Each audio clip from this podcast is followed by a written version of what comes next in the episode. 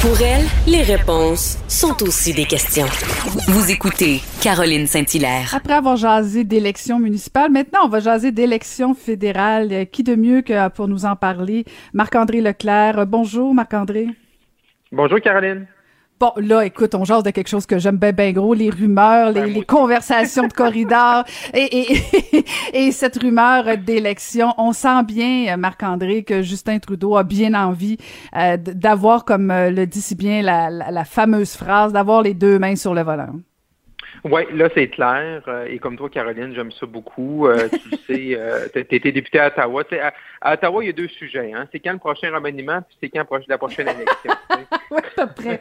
fait, fait, euh, fait effectivement, avec les propos de Justin Trudeau sur les ondes du 98.5, c'est sûr que là, là ça a comme, tu sais, la, sais, la machine à rumeurs à Ottawa depuis quelques semaines, on approche d'une saison des budgets, elle était déjà bien huilée, là, mais là, c'est sûr qu'hier, là, on est passé à vitesse grand V. Là, puis là, quand M. Trudeau nous dit euh, qu'il exclut rien, qu'il veut un, un, Parlement qui fonctionne, euh, qui n'est pas prêt à dire non, il n'y aura pas d'élection pendant de, de, de, mettre de côté des élections pendant la pandémie ou pendant la vaccination. Donc, on sent bien que Monsieur, Monsieur Trudeau, il faut qu'il soit stratégique, puis il voit bien devant lui qu'il y a une fenêtre d'opportunité. Quand tu es un gouvernement minoritaire, puis tu travailles pour un parti politique qui est au pouvoir, c'est ton devoir numéro un, c'est justement de créer ces fenêtres d'opportunité-là. Puis il y en a une belle devant lui, tu sais avec le budget. Si le budget est au mois de mars, on le saurait déjà. Le budget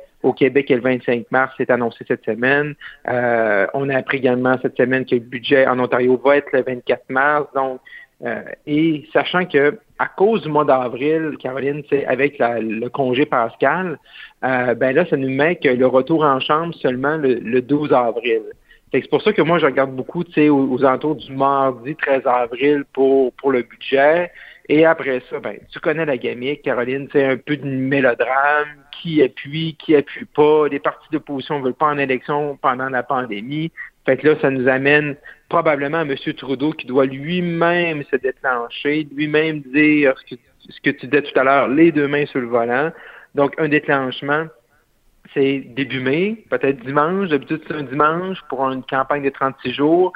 Donc, 2 mai pour une élection qui pourrait être là, euh, peut-être le lundi 7 juin. Donc, moi, c'est des dates que, que je retiens. C'est un peu le scénario, quand je parle aux gens ici à Ottawa, c'est un peu le scénario qui, qui se dessine devant nous. Là. Mais qu'est-ce que qu'est-ce que va faire Justin Trudeau si, euh, par exemple, il dépose son budget et qu'un parti, notamment le NPD, qui arrête pas de dire qu'il va l'appuyer, euh, s'il y a un parti d'opposition qui appuie le gouvernement, Justin Trudeau va devoir trouver une autre excuse pour aller en élection? Effectivement, là, il va être obligé d'ajuster un peu son, son narratif, son histoire. il essaie depuis plusieurs mois, de dire le, fonction, le, le, Parlement fonctionne pas, dysfonctionnel, parce que les partis d'opposition sur certains sujets posent des questions. Puis quand on regarde ce qui s'est passé au tournant de la nouvelle année, Caroline, puis qu'on voit que le gouvernement, dans un projet de loi, permettait à des gens qui revenaient de voyage d'avoir un 1000 dollars pour faire leurs deux semaines de quarantaine, ben tu sais, des fois tu dis peut-être que les parlementaires, ça bien qu'ils prennent, tu sais, une journée ou deux de plus pour réviser les projets de loi. Là, fait que, oui, on est en temps de pandémie, oui, il faut aller vite, mais est-ce que le Parlement canadien présentement est si dysfonctionnel que ça, avec tous les milliards, les programmes qui ont été mis en place? Je trouve que les partis d'opposition sont, sont assez collaborateurs présentement sur certains sujets peut-être qu'il y en a qui ralentissent pour certains dossiers, mais avec, je pense que pour avoir parlé avec quelques élus dans l'opposition, euh, tu sais, quand ils ont vu l'histoire du 1000 pièces pour les voyageurs, ben, ouais, tu sais, celle-là, on aurait peut-être dû, tu sais, comme un peu plus poser de questions. Puis oui, c'est le fun d'aller à la va-vite parce que oui, est dans une crise sans précédent depuis un an maintenant, mais il faut quand même prendre le temps de faire les choses. Mais tu as raison que là, si, mettons le NPD, tu dit, OK, moi je l'appuie, ben là, ça va être plus difficile à M. Trudeau d'invoquer ça. Mais la fin d'opportunité va être encore là. Tu t'imagines que si tu es premier ministre du Canada, dans les gros moments où on reçoit beaucoup de vaccins, où tu vois tes, adversaires qui ont de la misère à faire leur place, à percer, un nouveau chef conservateur qui a de la misère à s'imposer dans son caucus auprès de ses membres, euh, mais également dans l'opinion publique, à cause, oui, de la pandémie puis du contexte, mais aussi également des défis qu'il a rencontrés dans sa propre équipe. Donc, c'est sûr que pour lui, la fenêtre ne peut pas être meilleure que présentement. Est-ce que tu veux attendre à l'automne ou euh, là, ça sera plus le temps, on sera plus, tu sais, ça va être difficile de profiter de l'élan de la pandémie. On va être dans l'après-pandémie, on va être dans les déficits. Euh, l'ancienne ministre euh, Winter Rabel, qui était écartée du caucus du, soir de, du cabinet sur le soir de SNC-Lavalin, qui avait démissionné, veut sortir un livre.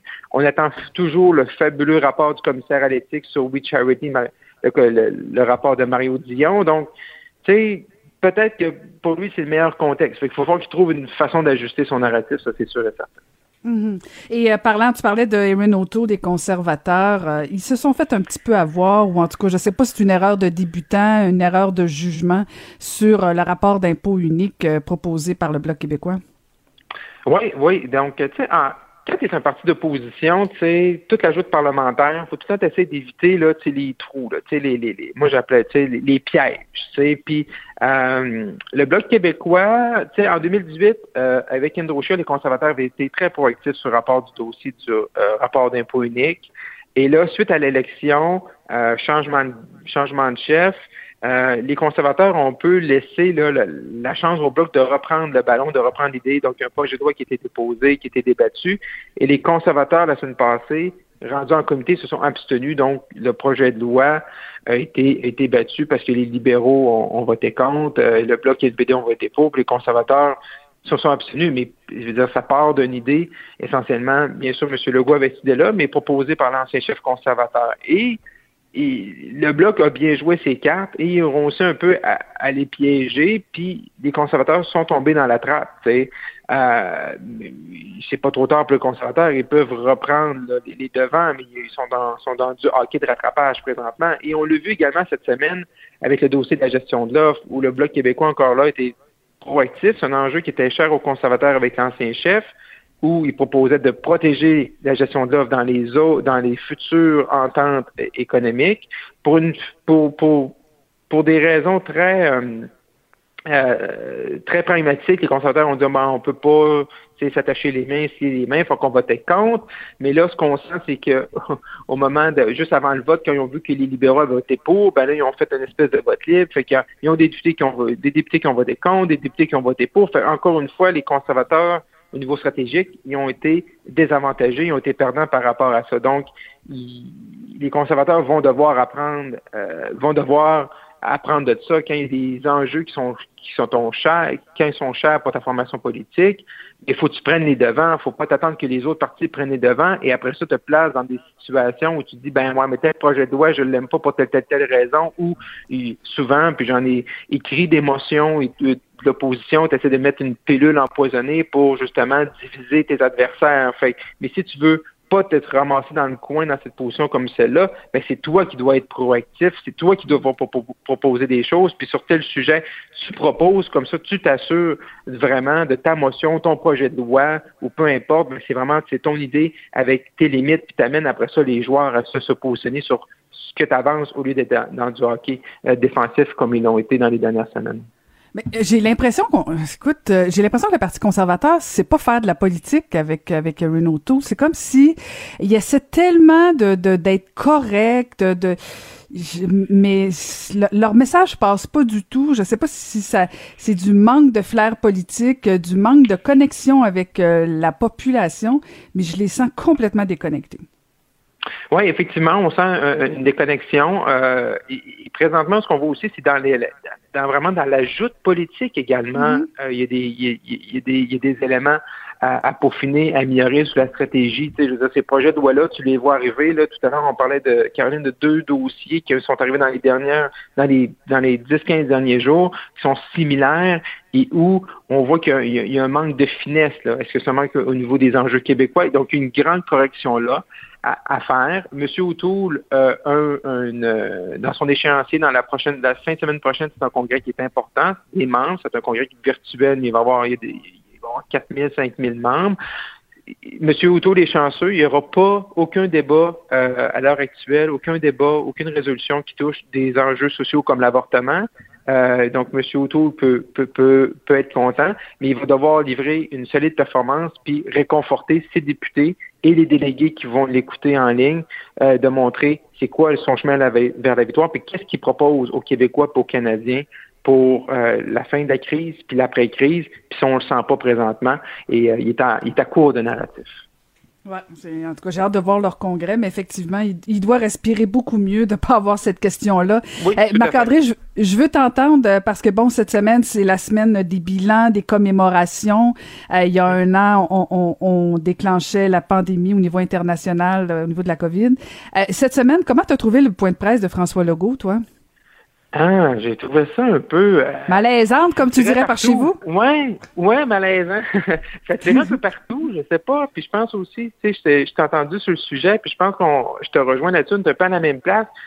Tu sais, moi, ce que j'aime, ce que j'aimais beaucoup comme, comme staffer politique, c'était vraiment, tu sais, de, les communications stratégiques, de planifier une stratégie, de, de, de, de partir avec une idée, puis de l'amener jusqu'au bout. Puis, il me semble quand tu fais un point de presse, puis que les, les, les médias t'offrent leurs ondes. Il faut que tu arrives avec un message. Il faut que les joueurs autour de la table soient parlés avant. Et j'ai pas senti ça mardi. Et je trouve que c'est un jeu dangereux. Et, ça fait quelques fois euh, que le gouvernement du Québec le font, que M. Legault le fait, et ils doivent faire attention à ça. On, il y avait de l'espoir, mais en même temps pas d'espoir. Puis là, le, le, plan pour le sport euh, qui devrait euh, être annoncé, qui, va être annoncé cette semaine, mais euh, pour présentement la santé publique dit qu'il faut rien changer. Fait que, des rassemblements quand les 65 ans vont, vont, être vaccinés, mais c'est une dose, deux doses. Fait garde, si tu n'as pas de message, si tu n'as rien à annoncer, si tu n'as pas une bonne ou une mauvaise nouvelle, ben, communique pas dans ce temps-là. Tu n'es pas obligé, il n'y a pas personne. Puis à un moment donné, c'est parce qu'à un moment donné, les, médias puis les journalistes vont dire, bon, on les couvre-tu, ces, points de presse-là. On avait un peu ce malaise-là quand il avait parlé à côté de M. Arruda puis M. Dubé, que la CAQ va tenir toutes ses promesses. Euh, non, c'est pas une, c'est pas, pas un point de presse de la CAQ électorale. moi, je pense qu'il faut, faut faire attention. M. Legault communique bien, euh, les gens l'écoutent, euh, les médias relaient son message. Ils ont des messages qui sont parfois, qui sont souvent, souvent, très souvent très importants. Mais là, tu m'amener à faire des, des, points de presse où ça tire un peu partout, où il n'y a pas de fil conducteur, ben ça peut ça, ça peut te nuire pour la suite. Fait les communications, M. Legault est très exposé, surtout aux on, on célèbre malheureusement. Euh, les Québécois, on est très nostalgiques, puis il faut tout le temps essayer de trouver une façon de commémorer quelque chose, mais il euh, faut faire attention à ça, je pense. Ben, merci beaucoup encore une fois, Marc-André. Euh, je rappelle qu'on peut te lire dans le Journal de Montréal, Journal de Québec et te suivre à la joute. À la semaine prochaine, Marc-André.